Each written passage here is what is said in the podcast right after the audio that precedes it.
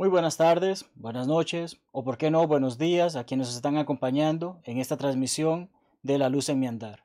Es un gran gozo el que comparto junto con mis demás compañeros en este proyecto de poder día tras día, cada noche llegar a sus hogares y poder estudiar la palabra de Dios con ustedes, poder aprender más acerca de lo que Dios espera de nosotros, por qué espera de nosotros eso y cómo debemos de vivir el día a día, aún en momentos en que hay tribulación y distintos problemas, poder encontrar ese gozo de ser cristianos, que es lo que consiste esta serie de lecciones que he venido compartiendo con ustedes durante las últimas semanas. Antes de iniciar, permítame iniciar precisamente con una oración. Oremos. Padre nuestro que está en el cielo, santificado, glorificado sea su nombre. Señor, muchas gracias por esta oportunidad que nos da de estudiar juntos como su familia, de poder aprender más de las escrituras, de ver no solamente lo que las escrituras dicen, sino cómo ponerlas en práctica en nuestro día a día. Le pedimos, Señor, para que nos ayude a tener el entendimiento y a tener la paciencia y el gozo de estudiar y poder aprender más y más de usted. Le pedimos por cada uno de los que nos están acompañando o los que nos vean en algún otro momento, y les pedimos que les ayudes de igual manera con cualquier dificultad que ellos estén teniendo y que puedan seguir adelante y que puedan seguir gozándose de ser sus hijos y aquellos que aún no lo son, Señor, que les abras el corazón para que puedan llegar a ser parte de tu hermosa familia. Es en el nombre de Cristo Jesús que oramos y le pedimos todo esto. Amén. Pues bien, amados hermanos, el gozo de ser cristianos, la serie de estudios que precisamente en esta oportunidad estaremos concluyendo, porque el hermoso libro a los filipenses simplemente son cuatro capítulos, de los cuales hoy estaremos estudiando el último de ellos.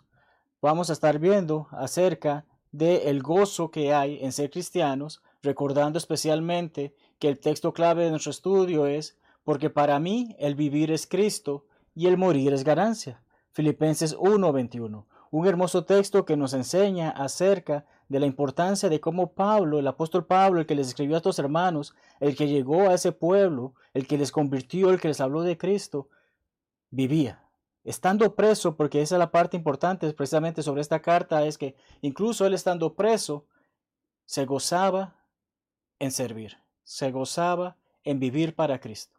Él sabía que si llegaba a morir era una gran bendición, pero si seguía vivo, su deseo era servir a Dios constantemente hasta que se acabaran sus días en este planeta. Como mencionaba, hoy estamos culminando el estudio. Hoy vamos a ver y estudiar en lo que esté a todo nuestro alcance entre nuestra lección el capítulo 4, por lo cual les invito a que abran sus Biblias y que estudien junto conmigo este hermoso texto de las Escrituras, Filipenses 4, el cual en nuestro estudio hemos titulado Regocijándonos en el Señor. Y es que hay un hermoso versículo en este, en este capítulo que nos dice dos veces que debemos de regocijarnos. Más pronto llegaremos a ese texto. Empecemos de la siguiente manera. En primer lugar, durante nuestro estudio hemos podido ver cómo el apóstol Pablo exhorta a los hermanos en Filipos a regocijarse en ser cristianos. Y dentro de lo que nosotros como cristianos podemos vivir actualmente, podemos ver de esas enseñanzas y aplicarlas en nuestro día a día de cómo podemos regocijarnos en las situaciones que estamos viviendo ahora. No estamos viviendo la persecución que vivían estos hermanos, no estamos viviendo las terribles acciones que el, el reino, el imperio romano ejercía sobre ellos. Pero, por ejemplo, en este momento que estamos grabando esta clase, muchos estamos siendo aquejados por el coronavirus y las circunstancias que rodean al mismo. Estar encerrados en nuestros hogares, no poder salir y ver a nuestros amigos, incluso ver cómo hacemos para trabajar de nuestros hogares, aunque se vuelva algo incómodo. Se dan todas estas situaciones, estamos viendo todas esas situaciones, pero la misma palabra de Dios nos dice, gocémonos incluso en estas dificultades. Y Pablo es el mejor ejemplo acerca de ello. Y es lo que hemos venido estudiando y que seguiremos estudiando esta noche. ¿Te regocijas hoy en ser uno de ellos? Espero que sí. Espero que a pesar de las dificultades que estemos viviendo hoy en día, podamos decir, me gozo en ser cristiano. Y ese es el objetivo y ha sido el objetivo de nuestro estudio durante estas semanas. El capítulo 1 nos enseñaba en primer lugar que Cristo es nuestra vida. Y como leímos el pasaje clave, morir es ganancia Vivir en Cristo es lo que debemos de seguir. En el capítulo 2 nos habla acerca de cómo Cristo es nuestro ejemplo. Recordamos ese hermoso pasaje empezando en versículo 5, cómo a él no le importó humillarse, contar de ser el, el que hacía la voluntad de su Padre. Se hizo uno de nosotros sin tener necesidad de ello, pero lo hizo para ayudarnos, para obedecer al Padre, someterse al Padre y brindarnos esa hermosa oportunidad de ser salvos. El capítulo 3 vemos que es nuestro tesoro más precioso. No hay nada más precioso en esta vida que tener a Cristo. Y por eso te invitamos a que continúes en esta senda y que continúes con nuestros estudios. Pues bien, hoy en el capítulo 4 veremos precisamente que hemos de regocijarnos en el Señor porque precisamente Cristo es nuestra fortaleza. Cristo es el que nos ayuda a seguir adelante. Todo lo puedo en Cristo que me fortaleza, fortalece, perdonen, es mucho más que un eslogan, es mucho más que una frase bonita. Pero estudiaremos más adelante ese pasaje. Por el momento lo dejo allí. Hablemos pues de nuestro gozo según el apóstol Pablo. Hablemos de lo que él escribe en este cuarto el capítulo de Filipenses y como mencioné anteriormente, les invito a abrir sus Biblias, iremos leyendo el texto y después entraremos en el análisis del mismo. Primeramente leeremos versículos 1 al 9, que dicen así. Así que hermanos míos, amados y deseados, gozo y corona mía, estad así firmes en el Señor, amados. Ruego a Evodia y a Sintique que sepan de un mismo, que sean de un, perdonen, que sean de un mismo sentir en el Señor. Asimismo te ruego también a ti, compañero fiel, que ayudes a estas que combatieron juntamente conmigo en el Evangelio, con Clemente también, y los demás colaboradores míos, cuyos nombres están en el libro de la vida. Regocijaos en el Señor siempre. Otra vez digo, regocijaos. Vuestra gentileza sea conocida de todos los hombres, el Señor está cerca. Por nada estéis afanosos, si no sean conocidas vuestras peticiones delante de Dios en toda oración y ruego, con acción de gracias. Y la paz de Dios, que sobrepasa todo entendimiento, guardará vuestros corazones y vuestros pensamientos en Cristo Jesús. Por lo demás, todo, hermanos, todo lo que es verdadero, todo lo honesto, todo lo justo, todo lo puro, todo lo amable, todo lo que es de buen nombre, si hay virtud alguna, si algo digno de alabanza, en esto pensad. Lo que aprendisteis y recibisteis y oísteis y visteis en mí, esto haced. Y el Dios de paz estará con vosotros. Pues bien, amados hermanos, un hermoso texto que hemos leído, que hemos comprendido o que estamos haciendo nuestro esfuerzo por comprender, porque nos da valiosas lecciones acerca de cuál es el sentir de Pablo con cada uno de nuestros hermanos que estaban allá en Filipos. El motivo de nuestro gozo es esta primera sección, estos primeros nueve versículos que estamos leyendo, que acabamos de leer. Exploremos al respecto. Simplemente hermanos, no. Pablo no dice, ese es un hermano al que conozco, alguien que va a la iglesia, alguien con el que alguna vez hablé. Pablo no está haciendo esto. ¿Qué hace Pablo? Pablo hace saber, no son cualquiera, son mis amados hermanos. Son personas a las que aprecio, son personas por las que me doy, por las que me estoy entregando, por las que incluso estando preso deseo estar con ellos. Ese es el sentir que Pablo tiene para con los hermanos en Filipos. Habla acerca de dos coronas en el griego. O lo mejor dicho, hay dos palabras griegas, disculpen, hay dos palabras griegas que se traducen como corona. Como pueden ver en pantalla, tenemos la palabra diadema, o se pronuncia muy similar y se escribe similar en el griego, pero reconocemos lo que es una diadema, especialmente muchas damas que utilizan eh, este tipo de adorno en sus cabezas. Y está la palabra Estefanos. De allí que si conoces algún Esteban o alguna Estefanía, su nombre proviene de este término del griego. Ambos involucran o significan corona, pero son dos coronas muy distintas. La primera de las que estamos hablando es la palabra diadema, solamente aparece en el Apocalipsis y se refiere acerca de una corona que demuestra poder o autoridad, como nuestro Señor Jesucristo el poder que tiene. Más bien, la palabra que Pablo utilizó en el pasaje que hemos estudiado en Filipenses es como la de un atleta que gana en una competencia y es un símbolo de triunfo. Es la palabra Stefanos. Es un triunfo, es una victoria. Es ese tipo de corona que Pablo está ansiando tener y de la que está haciéndonos saber en este texto que hemos leído anteriormente. Para Pablo, los filipenses eran una demostración de su victoria y perseverancia. Pablo se gozaba en saber, mis hermanos en Filipos están haciendo la voluntad de Dios. Mis hermanos están haciendo lo que se espera de ellos. Mis hermanos están dedicando a hacer la obra del Señor de la manera en que yo les he enseñado, de la manera en que yo les he exhortado, y eso me llena de gloria, me llena de dicha, me llena de gozo, el poder saber que a través del ejemplo de ellos y a través del ejemplo que Él les había dado, esto le hace saber que hay victoria y que la perseverancia ciertamente da buen fruto. Pablo es lo que está haciéndonos saber. Él no habla como quien lleva una corona de autoridad. En este momento no les está escribiendo como diciéndoles, hagan esto porque yo digo que, que lo hagan.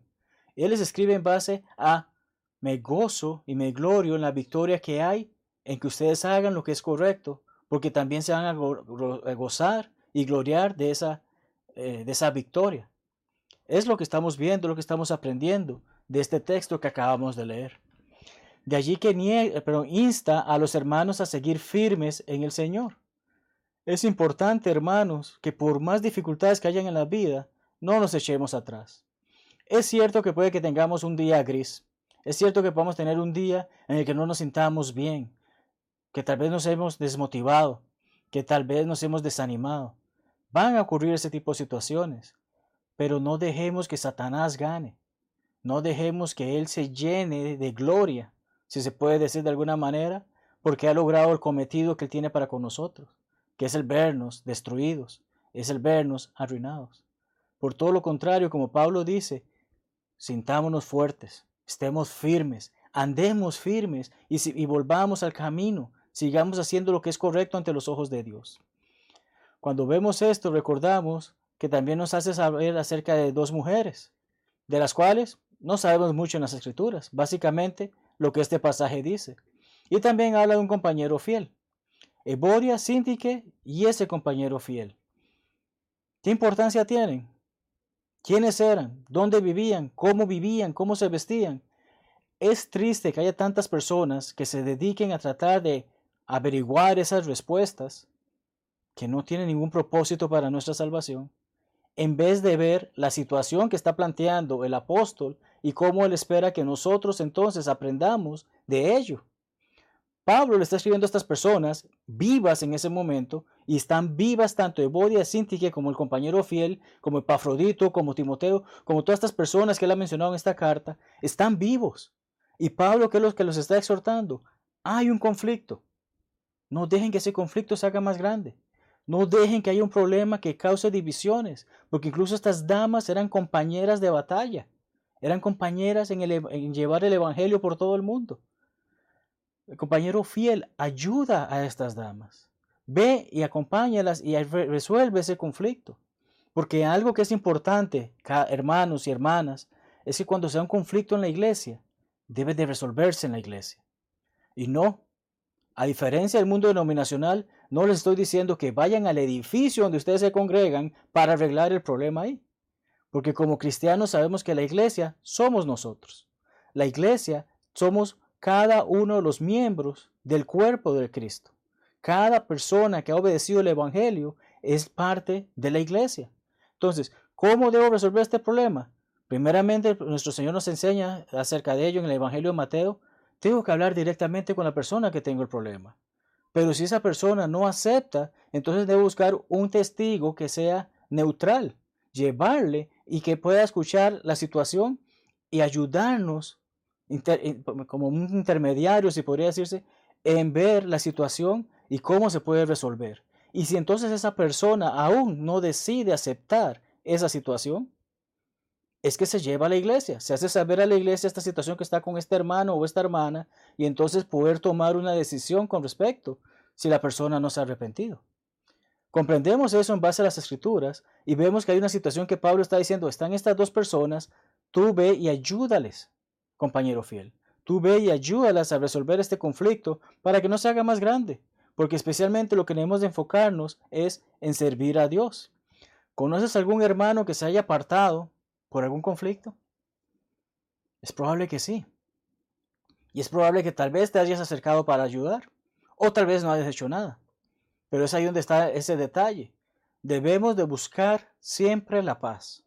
Si hay un hermano que está con algún conflicto con nosotros, buscar la paz. Si el hermano ya no quiere hacer la paz, al menos nosotros hicimos lo que estaba a nuestro alcance para que esa persona pueda estar con nosotros. Si esa persona quiere seguir en ese problema, ya es situación de él con Dios o de ella con Dios. Pero necesitamos ver qué hacemos para exhortar a que esa persona vuelva a la iglesia, que vuelva a la familia de la fe y que vuelva a ser parte de esto. Es parte de nuestro gozo. Y Pablo está haciendo saber esto. En lugar de buscar conflictos, Pablo dice, regocijémonos en el Señor siempre. Estemos contentos, estemos gozosos en hacer las cosas que el Señor espera de nosotros. Démosle lo mejor al Maestro, como ya hemos hablado en otras ocasiones. Estemos firmes y adelante. Practiquemos lo aprendido. ¿Recuerdan? Todo eso hemos hablado en nuestras secciones anteriores acerca de este tema, acerca de este libro Filipenses. ¿Qué tan benevolente eres? ¿Conocen tus vecinos y conocidos esa faceta de ti? Recordamos que en el texto se nos dice acerca de algo similar. Se nos hace hacer, saber acerca de ese punto. Y algo que quizás ya hayas escuchado por muchos otros predicadores o maestros de la Biblia, es una frase similar a esta. Eres la única Biblia que alguien conocerá en su vida. Si no la has escuchado, permíteme explicarla brevemente. Habrán personas en tu vida que jamás hayan abierto ese libro que tú tienes en tus manos. Jamás lo han leído. Jamás han descargado esa aplicación en su teléfono o en su tableta para leer la palabra de Dios. No la conocen. Tal vez sepan que existe, pero nunca la han leído. Tú eres la Biblia para esa persona. ¿Por qué? Porque cuando haces algo malo, quizás ya has escuchado la frase, y eso que dice ser cristiano. Y para eso va la iglesia. Quizás las has escuchado. Pero es precisamente ese punto. Para muchas personas tú eres una Biblia andante. Y como tal, debes dar el ejemplo de lo que la Biblia enseña. Porque si te proclamas a ti mismo como cristiano, porque has obedecido el Evangelio, con mucha más razón debes actuar como un cristiano, tanto dentro como fuera de la iglesia, tanto dentro como fuera de tu hogar. Y vemos esta importancia en esta enseñanza que Pablo está dando, de que sean conocidas nuestras buenas acciones, que sean conocido lo correcto, lo que debemos de hacer y de vivir de acuerdo a la palabra de Dios. El Señor está cerca. Nos lo dice el pasaje. ¿Qué quiere decir con que el Señor está cerca? Leamos primero a Juan 5, 13 al 15. El apóstol Juan dice así, Estas cosas os he escrito a vosotros que creéis en el nombre del Hijo de Dios, para que sepáis que tenéis vida eterna y para que creáis en el nombre del Hijo de Dios. Y esta es la confianza que tenemos en Él, que si pedimos alguna cosa conforme a su voluntad, Él nos oye. Y si sabemos que Él nos oye en cualquiera cosa que pidamos, sabemos que tenemos las peticiones que le hayamos hecho. Pablo nos está haciendo saber algo importantísimo. O en este, perdón, en este caso Juan nos hace saber acerca de ello, porque efectivamente el Señor nos escucha. El Señor está cerca. El Señor va a venir pronto. ¿Cuándo? Lo hemos hablado en otras ocasiones y en otros estudios lo hemos mencionado. No sabemos cuándo venga.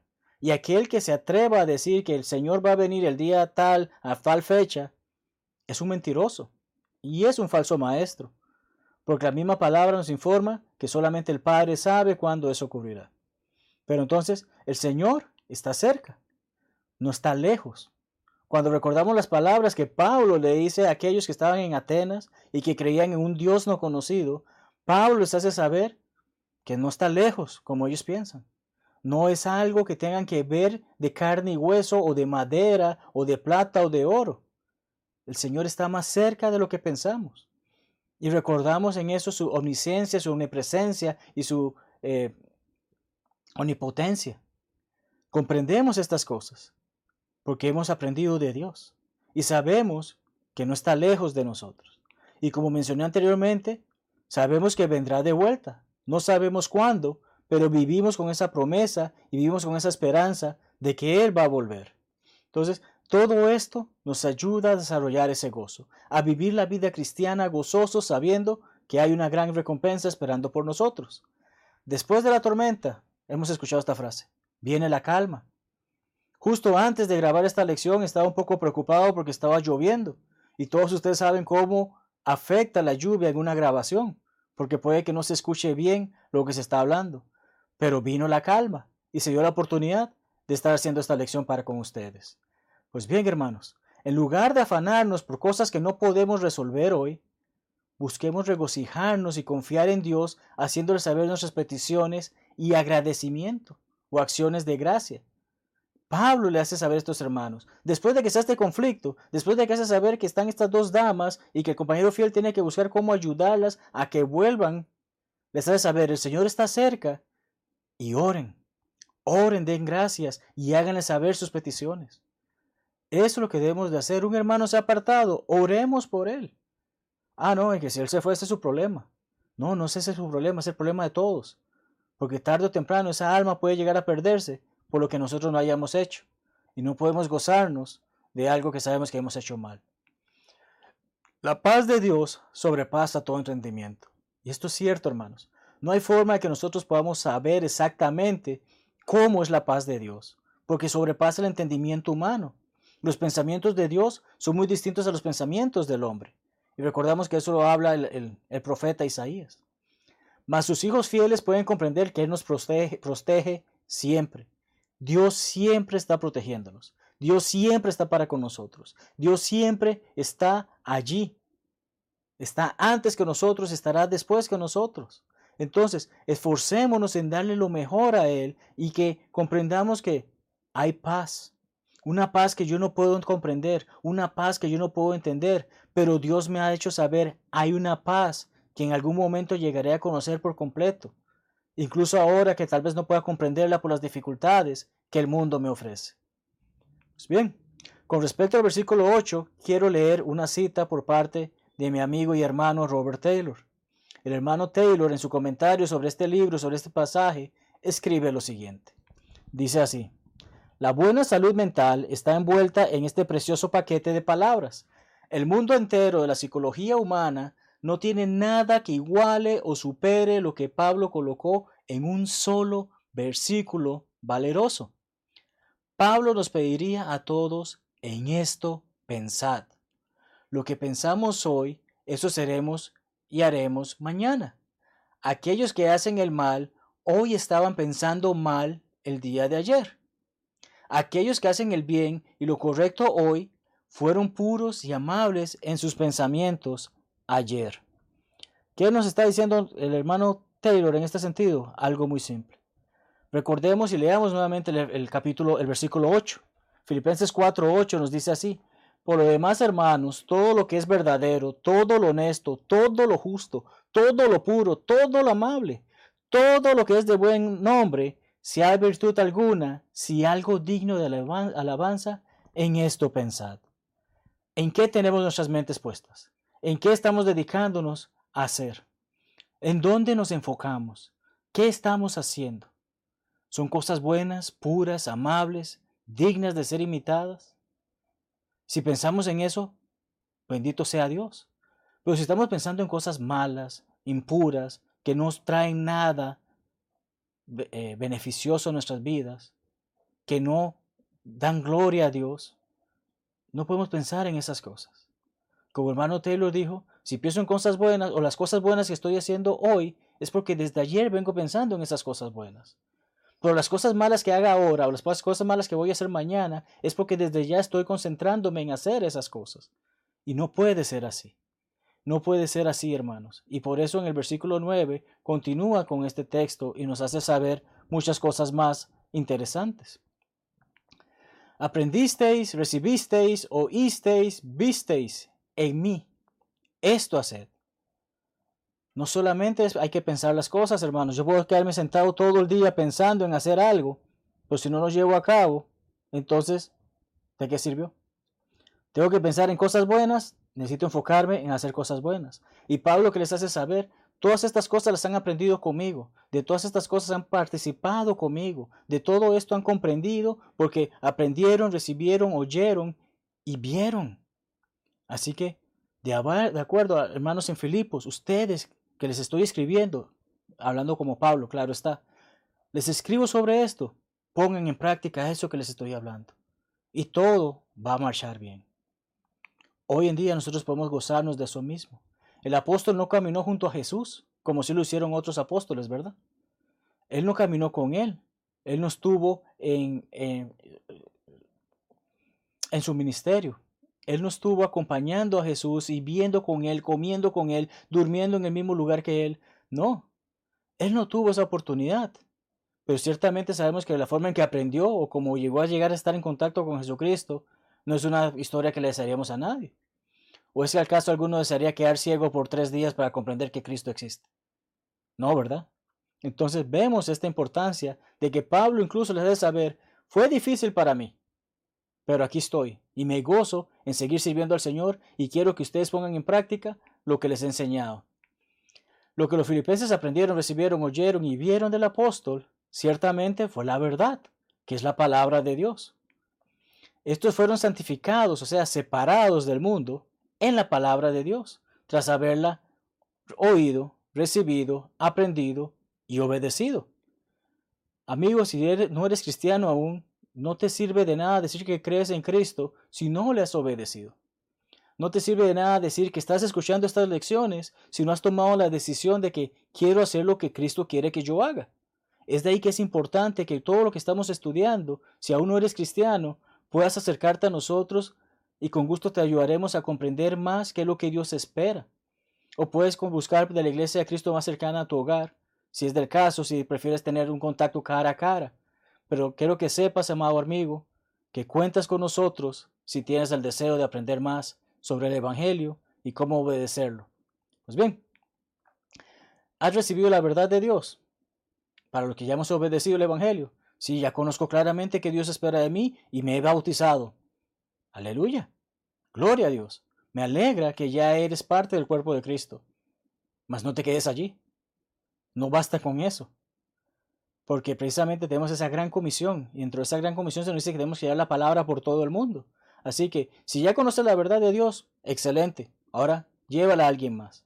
Y esa es la parte importante de este tipo de ministerios. No puedo salir de mi casa porque hay cuarentena. Bueno, hay medios digitales que me permiten llevar la palabra de Dios. Pensemos y utilicemos esta herramienta de la manera efectiva. ¿Cuánta porquería no encontramos en Internet? Satanás le da buen uso al Internet. Mejor dicho, le da el mal uso, pero bueno para su beneficio y para su propósito. Con más razón nosotros debemos de utilizar estas herramientas para ayudar a que más personas conozcan de la verdad. Hay gozo en llevar el Evangelio por el mundo, hermanos. Ciertamente hay gozo. Y esta sección ha sido bastante larga nuestro estudio, mas pasemos a versículos 10 al 20 y exploraremos brevemente sobre ellos.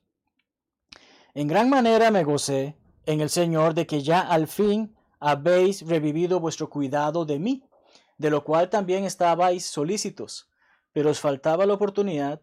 No lo digo porque tenga escasez, pues he aprendido a contentarme, cualquiera que sea mi situación. Sé vivir humildemente y sé tener abundancia. En todo y por todo estoy enseñado, así para estar saciado como para tener hambre, así para tener abundancia como para padecer necesidad.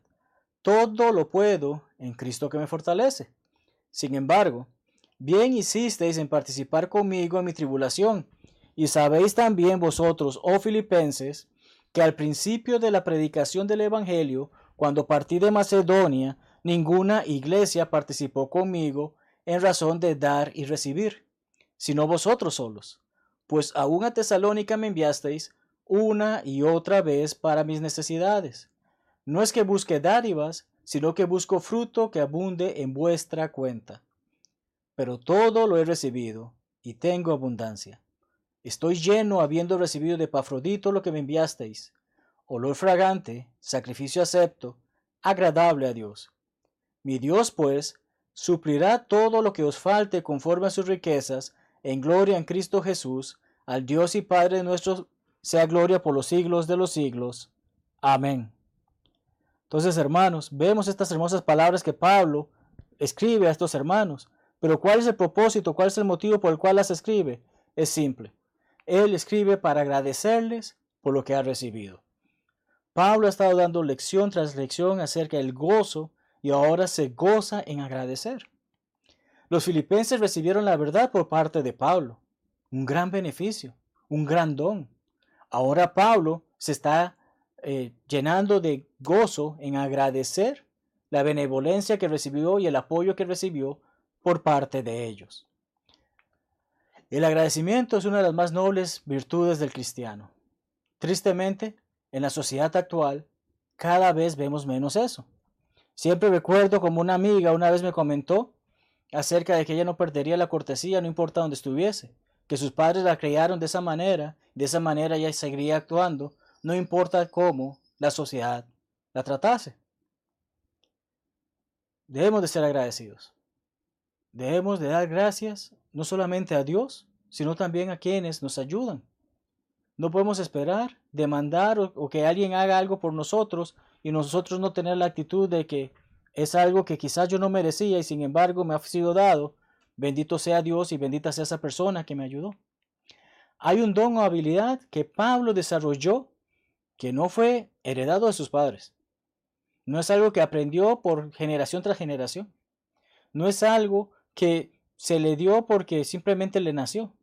No es algo que siquiera el Espíritu Santo lo hubiese inspirado o le hubiese ayudado, le, hubiese dado ese don espiritual para llevar a cabo. Es un don o habilidad que él desarrolló en base a su servicio, en base a lo que había vivido. Y ese don, amados hermanos y amigos, es el contentamiento. Contentamiento, de acuerdo con el idioma del español, significa alegría o satisfacción. ¿De qué te alegras? ¿De qué te sientes satisfecho? Es importante comprender esto porque entonces debo aprender a estar contento con lo que tengo. Pero la sociedad hoy en día cada día quiere más y más y más y más. No se satisface, no se alegra. Pero Pablo aquí está enseñando a los hermanos en Filipenses cómo él ha aprendido a estar contento con lo que tiene, sea mucho o sea poco. Pablo, estando preso, está alegre. Hermanos, ¿qué tan alegres estamos nosotros estar encerrados en nuestros hogares en estos días? No lo estamos. Pero tenemos que estar alegres. Gracias a Dios estamos en nuestro hogar y estamos evitando que esta pandemia continúe. Suena como una cosa tonta, pero es la verdad. Puedo estar aquí encerrado, pero tengo la oportunidad de por estos medios ayudar a otros hermanos y a otras personas a que conozcan la palabra de Dios o a que mediten y estudien más en ella. Estoy aquí encerrado, pero no importa. Estoy cuidando de mí, de mi familia, para evitar que otras personas también puedan enfermarse, si en caso tal yo llegara a caer enfermo. Entonces, vemos esta importancia de estar alegre, que como Pablo, estando preso, estaba alegre. Estando en necesidad, estaba satisfecho. Es importante eso para cada uno de nosotros. Es necesario para cada uno de nosotros. Pablo se lo está haciendo saber a los hermanos en Filipos. Alégrense. Vienen tiempos difíciles, pero no importa. Alégrense y gócense en el Señor. Y otra vez digo, regocíjense. ¿Estás en momentos de abundancia? Regocíjate en ello. Ay, tengo todo lo que necesito, no tengo nada más que pedir. Aleluya. Agradece y gózate en ello. ¿Estás en momentos de dificultad? ¿Momentos de flaqueza? ¿Momentos en que te hacen falta tantas cosas? Pablo está diciendo, regocíjate en ello. Pero ¿cómo me puedo regocijar? Hazlo. Dios sabe el por qué. Dios proveerá en su momento. Y Pablo continúa hablando de eso en el texto que hemos estado estudiando. Pero ahorita, si tengo, bienvenido sea, gloria a Dios, estoy contento por ello. No tengo, gloria a Dios, estoy contento por ello. Y es entonces donde dice esa palabra o esa frase que muchos tergiversan hoy en día. Y es esa frase de que todo lo puedo en Cristo que me fortalece. ¿Por qué digo que las personas ah, eh, tienen un mal concepto o una mala definición de esto? Y tristemente incluso hay algunos hermanos que también cometen ese error. Todo lo puesto en Cristo que me fortalece. Lo repiten, lo repiten, perdón, como una cotorra, un perico, o no sé cómo se llamará esa ave en tu país. Pero todo lo puedo en Cristo que me fortalece. Todo lo puedo en Cristo que me fortalece. Realmente, ¿qué estamos diciendo? Realmente, ¿qué significa esto? Realmente, ¿qué es lo que Pablo dijo? Brevemente dedicaremos un par de minutos a ello. ¿Puedo ser más rápido que una bala? más fuerte que una locomotora. Aquellos que son más viejos quizás recordarán que son frases para describir a Superman. ¿Yo puedo ser un Superman? ¿Puedo detener una bala con un ojo? ¿Puedo hacer ese tipo de cosas? No, no puedo. El jugador de, baloncesto más increíble, ¿puedo serlo porque Cristo me fortalece? No puedo. El conductor de bus o taxi más temerario? No puedo. Sin embargo, vemos cómo algunos de estos hombres escriben y ponen eso en sus buses o en sus taxis o en sus automóviles. Vemos cómo un jugador de baloncesto utilizaba esta frase como un eslogan de su marca. Y cómo muchas personas dicen, no, yo voy a pasar esta prueba porque todo lo puedo en Cristo que me fortalece. No es eso lo que está diciendo el apóstol. Acabamos de leer que él acaba de decir, en momentos de dificultad me gozo, en momentos de abundancia me gozo. Pero ¿a quién estoy sirviendo? No he dejado de servir porque si muero es ganancia y si vivo es para Cristo. Es Pablo el que ha dicho estas palabras a estos hermanos en Filipenses, en esta carta a Filipenses, y es lo que está haciéndonos ver ahora. Es lo que está esperando que nosotros pongamos en práctica. Todo lo puedo. ¿Qué es eso? Servir y vivir para Cristo. Incluso si estoy en dificultades. Y como dice, en Cristo. Todo puesto, eh, todas estas cosas de servir y vivir para Cristo y seguir la vida santa, la puedo hacer si estoy en Cristo, si soy esa nueva criatura, si he sido bautizado por el perdón de mis pecados y he sido añadido por Él a su iglesia. Solo así puedo hacer todo esto. Porque Él es el que me fortalece, que quiere decir bajo su poder y autoridad, bajo su palabra. Lo que hago, lo hago porque quiero llevar la palabra de Dios. Es allí donde reside todo lo puedo en Cristo que me fortalece. No importa la dificultad que esté pasando Pablo en su vida, él sabe que todo lo que puede hacer para que el Evangelio siga su curso es porque él se goza en saber que a pesar de las dificultades, está en Cristo, Cristo le da la fortaleza y él sigue adelante llevando esa obra a cabo. Utilicemos bien ese pasaje, amados hermanos. Comprendamos bien qué es lo que estamos diciendo cada vez que decimos todo lo puedo en Cristo que me fortalece. Es en base a nuestro servicio y a nuestra convicción en vivir la vida cristiana. Eso es importante, hermanos. Con o sin comida, con o sin abrigo, con o sin un techo, con o sin dinero, con o sin libertad, Él nos fortalece para que le sirvamos. Recordamos Colosenses 3:17 nos dice, y todo lo que hacéis sea de palabra o de hecho, hacerlo todo en el nombre del Señor Jesús. Y lo que quiere decir esto, hagamos todo en base a la autoridad que le ha dado, al Señor Jesucristo para que nos afirme y nos, y nos comande a hacer estas cosas, dando gracias a Dios Padre por medio de Él. Pablo está agradeciendo todo lo que recibe, incluso en sus momentos de dificultad, lo hace porque tiene la fortaleza para hacerlo en Cristo Jesús y porque está agradecido con Dios y con Cristo Jesús por el servicio que está brindando. Sabiendo que Cristo nos fortalece para servir, Pablo continúa agradeciendo a los hermanos. Él continúa, le sigue haciendo saber a todos estos hermanos qué hermoso es vivir para Cristo. Siempre es grato el ayudar a nuestros hermanos, también es grato cuando los hermanos nos ayudan. Más bienaventurado es dar que recibir. El mismo Pablo lo dice, de acuerdo en Hechos 20:35. Dar es una gran bendición. Dar es un buen fruto de nuestra eh, actitud como cristianos. Dar es parte de nuestra vida cristiana. Tenemos que estar dispuestos a darnos a nosotros mismos y dar de nosotros. ¿Cuántos hermanos conoces en necesidad? ¿A cuántos de ellos estás ayudando? ¿Cuántas obras conoces? ¿Cuántas personas que están dedicadas a la obra conoces? ¿Cuánto los apoyas? No es porque yo sea un misionero, hermanos, pero siempre hay necesidad. Muchas veces los misioneros nos deshacemos de lo poco que tenemos para dárselo a hermanos que están en más necesidad. Pero como nuestro Señor Jesucristo lo que la mano izquierda hace no lo sepa la derecha. Debemos de comprender que muchas veces nos damos más de nosotros de lo que realmente tenemos, pero es porque es el mandato que se nos ha dado. Es mejor dar que recibir. Y Pablo le está haciendo saber esto a estos hermanos. Gracias por lo que ustedes han dado y por lo que yo he recibido y que me permite seguir adelante en la obra. ¿Es ofrenda agradable a Dios? Dejo que pienses en eso. Dios suplirá todo que os falta. Es como va terminando este pasaje. Dios suplirá todo lo que os falta. Él ama al dador alegre. Sabemos muy bien ese pasaje. Mateo 7, 7 al 12 te los dejo de tarea para que lo leas. Pero simple y sencillamente, si pides, Dios te dará. Pero asimismo Dios espera que tú des también. Y Pablo le ha hecho saber esto a estos hermanos, agradeciendo por lo que ellos han dado, agradeciendo por lo que él ha recibido, y espera que ellos también sean agradecidos con lo que han recibido. Y cada uno de nosotros también tiene que ser agradecido por lo que tenemos la oportunidad de dar y por lo que tenemos la oportunidad de recibir. Sigue nuestro gozo, sigue nuestro servicio a Dios y sigue nuestra oportunidad de aprender más de Él. Filipenses 4, 21 al 23 son las palabras con las que el apóstol cierra este pasaje o esta carta.